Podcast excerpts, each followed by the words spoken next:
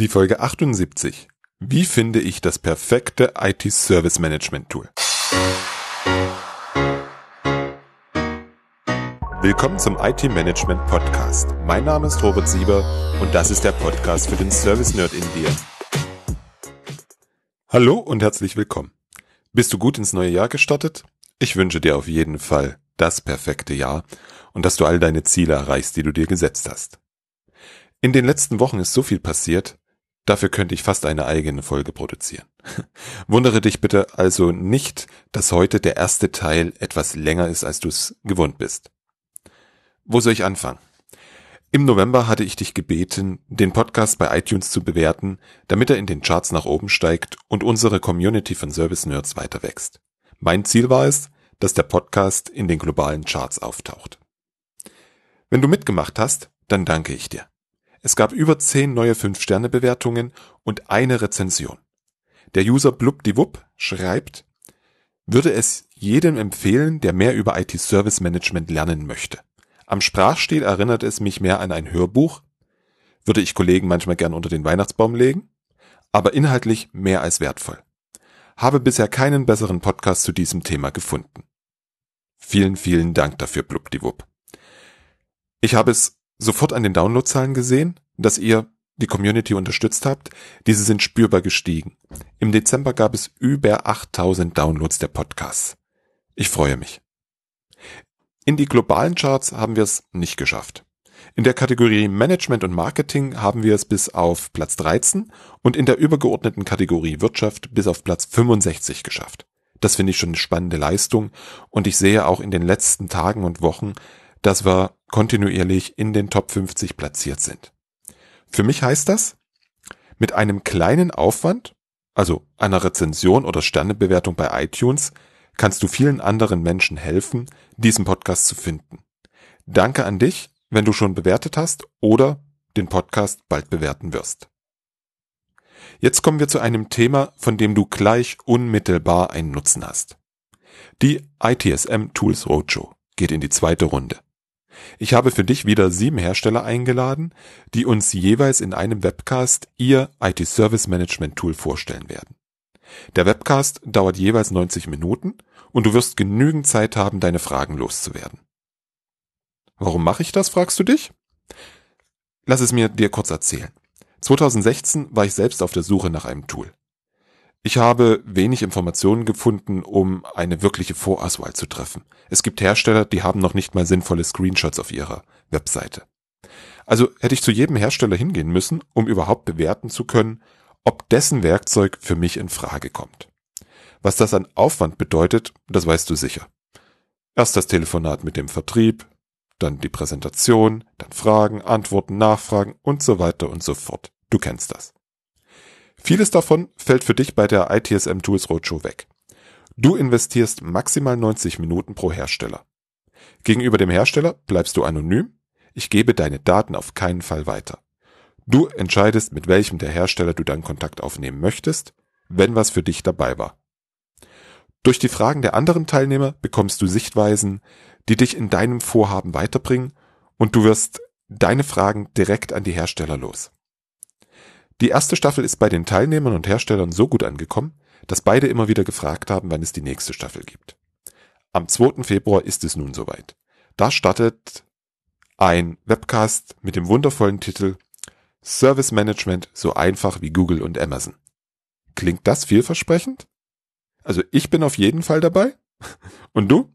Du kannst dich anmelden unter www.different-thinking.de slash itsm tools-roadshow. Oder du gehst einfach auf die Startseite und findest oben den zweiten Artikel, klickst drauf, meldest dich an. Auf der Webseite selber findest du alle Informationen zu jedem Webcast, was der Inhalt sein wird und ich kann dir versprechen, dass du mindestens drei der vorgestellten Tools noch nicht kennst. Und sie sind es alle drei wert, dass wir uns die gemeinsam anschauen. Also gehe auf www.different-thinking.de slash itsm-tools-roadshow und melde dich gleich an. Am 2. Februar starten wir und alle 14 Tage gibt es dann jeweils freitags 10.30 Uhr ein Webcast. Und damit sind wir dann schon beim Thema des heutigen Podcasts angekommen. Ich möchte mit dir über die Auswahl von Tools für das IT-Service Management sprechen. Also den Prozess, den viele Unternehmen durchlaufen, wenn sie ein neues Werkzeug suchen. Bevor du jetzt abschaltest, stopp, stopp, stopp. Bevor du jetzt abschaltest, weil du nicht aktiv ein Tool suchst, möchte ich dir aus einem laufenden Projekt erzählen. Ich bin bei einem Kunden als Berater rund um das Thema Servicekatalog engagiert. Der Kunde hat seit vielen Jahren ein etabliertes Werkzeug für die IT-Service-Management-Prozesse im Einsatz. Es wird sogar aktiv gepflegt und das nächste Update steht an. Fragt man den Verantwortlichen für das Werkzeug, dann ist alles in Butter und alle Anforderungen können abgedeckt werden. Also kein Grund, nach was Neuem zu schauen. Und da hat die Falle schon zugeschnappt. Der Verantwortliche hat seit Jahren einen bestimmten Aufgabenbereich, und beherrscht das Tool. In und auswendig. Die Organisation an sich hat sich weiterentwickelt. Und es sind neue Anwendungsfälle, neue Prozesse und damit neue Anforderungen entstanden. Andere Einheiten des Kunden sind mit dem Tool, so wie es heute ist, nicht zufrieden. Viele wünschen sich was Neues. Und keiner ist auf der aktiven Suche. Deine Organisation entwickelt sich weiter. Es ist wichtig, das immer im Hinterkopf zu haben und regelmäßig zu fragen, was hat sich an unseren Anforderungen verändert und können wir diese mit dem aktuellen Werkzeug zufriedenstellend abdecken. Ansonsten bleibst du in der Toolfalle stecken und verhinderst so mehr Effizienz, mehr Effektivität und vor allem mehr Kundenzufriedenheit. Bei meinem aktuellen Beratungsmandat können wir die definierte und dokumentierte Servicearchitektur für niemanden anderen nutzbar machen, weil wir sie im Tool nicht abbilden können. Niemand kann daran partizipieren und so droht das alles ein privates Vergnügen einer einzigen Organisationseinheit zu werden. Und das wäre wirklich fürchterlich schade. Also, wenn du nicht auf der Suche nach einem Tool bist, sei bitte regelmäßig auf der Suche nach geänderten Anforderungen an deine Toollandschaft. Schau, schau auch einfach mal so, was sich am Markt getan hat und hol dir so Inspiration und Ideen. Die ITSM Tools Roadshow ist dafür natürlich der ideale Zeitpunkt und die ideale Gelegenheit. Zwinker, zwinker. Sind Menschen auf der aktiven Suche nach einem IT-Service-Management-Werkzeug, dann gestaltet sich das regelmäßig als schwierig. Sowohl für den Suchenden als auch die Hersteller der Werkzeuge. Viele Auswahlprozesse starten mit einem Request for Information, ein RFP. Das ist in vielen Fällen eine ellenlange Excel-Liste mit bis zu 1000 Zeilen, manchmal sogar mehr, und somit vielen einzelnen, teilweise 1000 Fragen. Ja, du hörst richtig. In meiner Zeit als Verantwortlicher für den Geschäftsbereich IT Service Management kenne ich solche Listen. Sie sind der Horror. Und vor allem, sie bringen dem Anfragenden nicht wirklich viel mehr Information. Warum nicht? Ich erklär's dir. Ich als Hersteller werde jede Frage so interpretieren, dass ich die Antwort möglichst mit voller Punktzahl bewertet bekomme. Klar, ich will in die nächste Runde, ich will verkaufen. Und ich will dir ja auch helfen. Ich bin überzeugt, dass mein Tool genau das Richtige für dich ist. Wenn ich diese Listen sehe, dann habe ich immer das Gefühl, da ist ein Unternehmen, welches einen Großteil der ITSM-Prozesse sehr umfangreich am Laufen hat. Schauen wir dann hinter die Kulissen, sehen wir meistens, dass dem nicht so ist. Meist besteht nur der fromme Wunsch und man möchte sich ja nichts verbauen. Man weiß ja nie, was die Zukunft bringt. Was glaubst du, warum es zu diesen Listen kommt? Hm, ich meine, für den Suchenden ist es ja auch eine wahnsinnige Aufgabe, eine solche Liste zusammenzustellen. Er rennt durch alle Fachabteilungen und fragt, was die brauchen. Er dokumentiert das, konsolidiert und entwickelt eine komplizierte Bewertungsmatrix. Das Ganze wird dann noch in ein ausgefeiltes Excel gegossen, damit die Bewertung am Ende automatisch rauskommt und, meine ein, und man eine ganz objektive Bewertung hat. Ha, objektiv? Erinnere dich bitte daran, was ich zum Thema Interpretation der Fragen durch den Hersteller gesagt habe. Da ist nichts objektiv. Als guter Mitarbeiter eines Toolherstellers bin ich von meinem Tool überzeugt und stelle es aus tiefster Überzeugung positiv dar. Hm, ich habe eine Theorie, warum solche Listen entstehen. Die Suchenden wissen einfach nicht, was sie wirklich brauchen. Aus welchen Gründen auch immer, legen sie sich nicht klar fest, was der Scope der Toolsuche ist und was dafür die wirklich harten Kriterien sind. So enthalten die RFPs eine Unzahl detaillierter Anforderungen, die weder heute noch morgen vom Kunden je gebraucht werden. Ich glaube, da steckt der Gedanke im Mittelpunkt, dass das Tool quasi heute schon das können muss, was man in fünf oder zehn Jahren als Prozessreife vielleicht erreichen möchte. Oder auch nicht. Der Suchende will sich für alle Fälle absichern und das am besten noch an alle verfügbare Hersteller senden. Das ist aus meiner Sicht kein sinnvoller Weg. Wenn du so vorgehst, verschwendest du viel Zeit und Fleiß und kommst wahrscheinlich nicht an das Ziel, welches du erreichen möchtest. Ich möchte dir heute ein paar Ideen geben, wie du den Prozess anders gestalten kannst.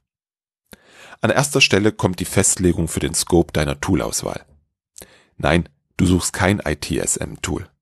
Du suchst ein Werkzeug, welches dich am besten in deiner aktuellen Prozesslandschaft unterstützen kann.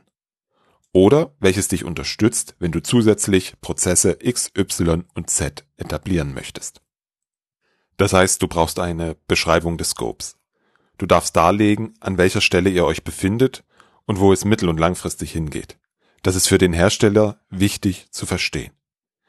Steht der Scope fest, bin ich Freund davon, dass ich dann nochmal Schwerpunkte setze.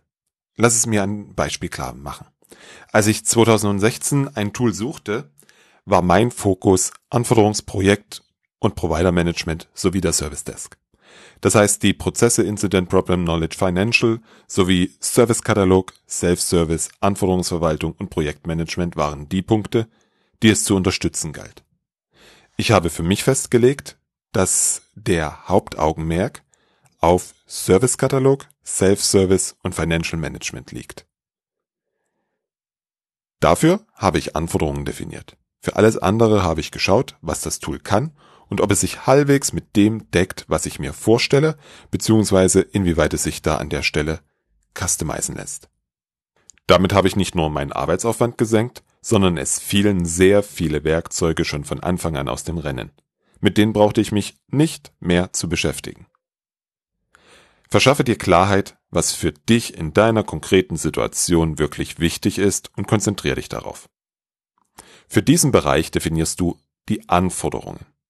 Anforderungen aufzuschreiben ist eine ganz eigene Wissenschaft. Dazu gibt es eigene Weiterbildung und Zertifizierung. Es ist also nicht damit getan, eine Funktion zu nennen, dieser eine Wertzahl zu geben und den Anbieter mit Ja oder Nein antworten zu lassen. Nee, da würde ich etwas mehr Arbeit reinstecken. Es gibt für mich zwei Wege, wie du damit gut umgehen kannst. Den einen Weg nenne ich die Anforderungsgrammatik. Das ist eine spezielle Schreibweise, die ich dir erläutern möchte. Grundsätzlich schreibst du immer ganze Sätze. Zum Beispiel, das System muss für Bestellungen einen Genehmigungsworkflow unterstützen. Dieser Satz besteht aus dem Objekt, das System, der Gewichtung muss, der Aktion 1 für Bestellungen und Aktion 2 einen Genehmigungsworkflow unterstützen. Alternativ kannst du auch eine Bedingung einbauen. Der Satz würde dann wie folgt lauten. Bei der Nutzung via Smartphone muss das System den kompletten Servicekatalog zur Verfügung stellen. Dieser Satz beginnt mit der Bedingung, gefolgt von der Gewichtung, dem Objekt und dann den zwei Aktionen. Diese Sätze, diese Anforderungsgrammatik folgt folgenden Regeln. Erstens, schreibe kurze Sätze. Diese sind verständlich und nachvollziehbar. Zweitens, nur eine Anforderung in einem Satz. Zweitens, nutze nur aktive Formulierung, kein Passiv. Viertens, keine Generalisierung wie jemand, alle und so weiter. Und fünftens, keine Negierung, also verwende bitte nicht das Wort nicht. Die Gewichtung erfolgt dann über die Schlüsselwörter. Die Schlüsselwörter sind muss, soll, sollte und kann. Wobei muss bedeutet, diese Anforderung ist uneingeschränkt einzuhalten, soll bedeutet, diese Anforderung ist in einer entsprechenden Form einzuhalten, sollte, diese Anforderung ist in einer ähnlichen Form einzuhalten und kann bedeutet, diese Anforderung ist eine Empfehlung. Ich habe schon einige Lastenhefte nach dieser Methodik geschrieben. Es ist ein Stück Arbeit, es lohnt sich jedoch.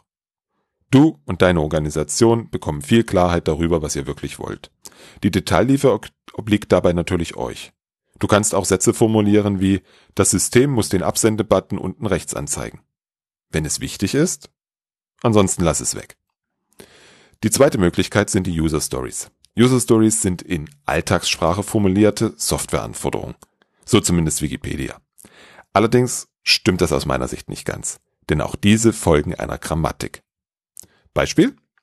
Als Lizenzmanager möchte ich eine Übersicht der einem Nutzer oder Endgerät zugeordneten Lizenzen, um eine Lizenzbilanz für Lizenzaudits zu erstellen. Hier haben wir mehr Informationen. Wir wissen, welche Rolle diese Anforderung in welchem Kontext hat. Und die Anforderung ist viel weniger detailliert. Hinter dieser verstecken sich noch viele andere kleinere Anforderungen. Die User Story ist eher ergebnisorientiert. Du beschreibst, was du erreichen möchtest. Die Grammatik dahinter lautet als Punkt, Punkt, Punkt, möchte ich, Punkt, Punkt, Punkt, so dass, Punkt, Punkt, Punkt. Und wenn wir jetzt schon bei User Stories sind, dann habe ich noch eine andere Idee für dich. Arbeite doch mal mit realen Szenarien. Also schreibe detailliert auf, wie ein bestimmter Ablauf zukünftig funktionieren soll. Nehmen wir zum Beispiel die Buchung eines Service über das Self-Service-Portal. In einer Art Geschichte beschreibst du, wer macht, wann, was und was dann passiert. Also in dem Beispiel könnte man eine kleine Geschichte schreiben über die Punkte, wie findet der Nutzer den Service, den er braucht, welche Informationen bekommt er zum Service, wie kann er ihn bestellen, was passiert nach der Bestellung, wie wird das Fulfillment angesteuert, was passiert im Lizenzmanagement? Und so weiter. Davon erstellst du drei oder vier wichtige Szenarien innerhalb deines gewichteten Scopes und sendest diese dann an die in Fragen kommenden Hersteller mit der Bitte, dies in einem Termin zu präsentieren. Diese Aufforderung hat drei Folgen, beziehungsweise kann drei Folgen haben. Erstens, der Hersteller lehnt es ab und meldet sich nicht. Zweitens, der Hersteller kommt zur Präsentation und geht gar nicht oder nur sehr halbherzig auf deine Szenarien ein. Oder drittens, der Hersteller kommt top vorbereitet und du erlebst, wie dein Prozess in deinem Tool konkret aussehen wird und ihr könnt darüber diskutieren.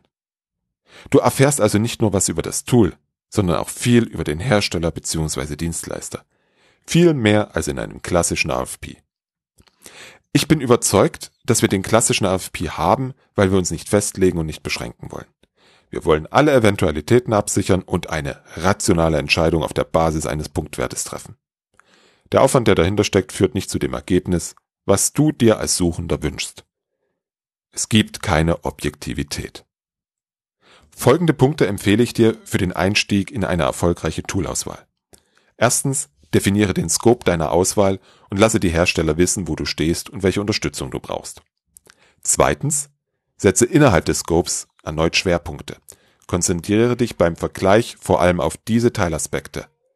Den Rest schaust du dir zum Schluss an und entscheidest. Nutze eine definierte Form, deine Anforderungen zu formulieren. Die Anforderungsgrammatik oder User Stories. Und der vierte Tipp, erstelle Szenarien und lasse diese dir von den Herstellern in ihren Tools zeigen. Damit erfährst du viel über die Tools und die Hersteller. Bonustipp, teste das Tool, spiel damit rum und nimm den Support in Anspruch. Für mich persönlich ist das der wichtigste Weg, um nach einer Vorauswahl zu entscheiden, welches Werkzeug ich anschaffe. Ich hoffe, du wirst in der ITSM Tools Roadshow Werkzeuge kennenlernen, die für dich interessant sind. Anmelden kannst du dich unter www.different-thinking.de slash itsm-tools-roadshow. Ich freue mich auf dich, wenn wir uns online sehen.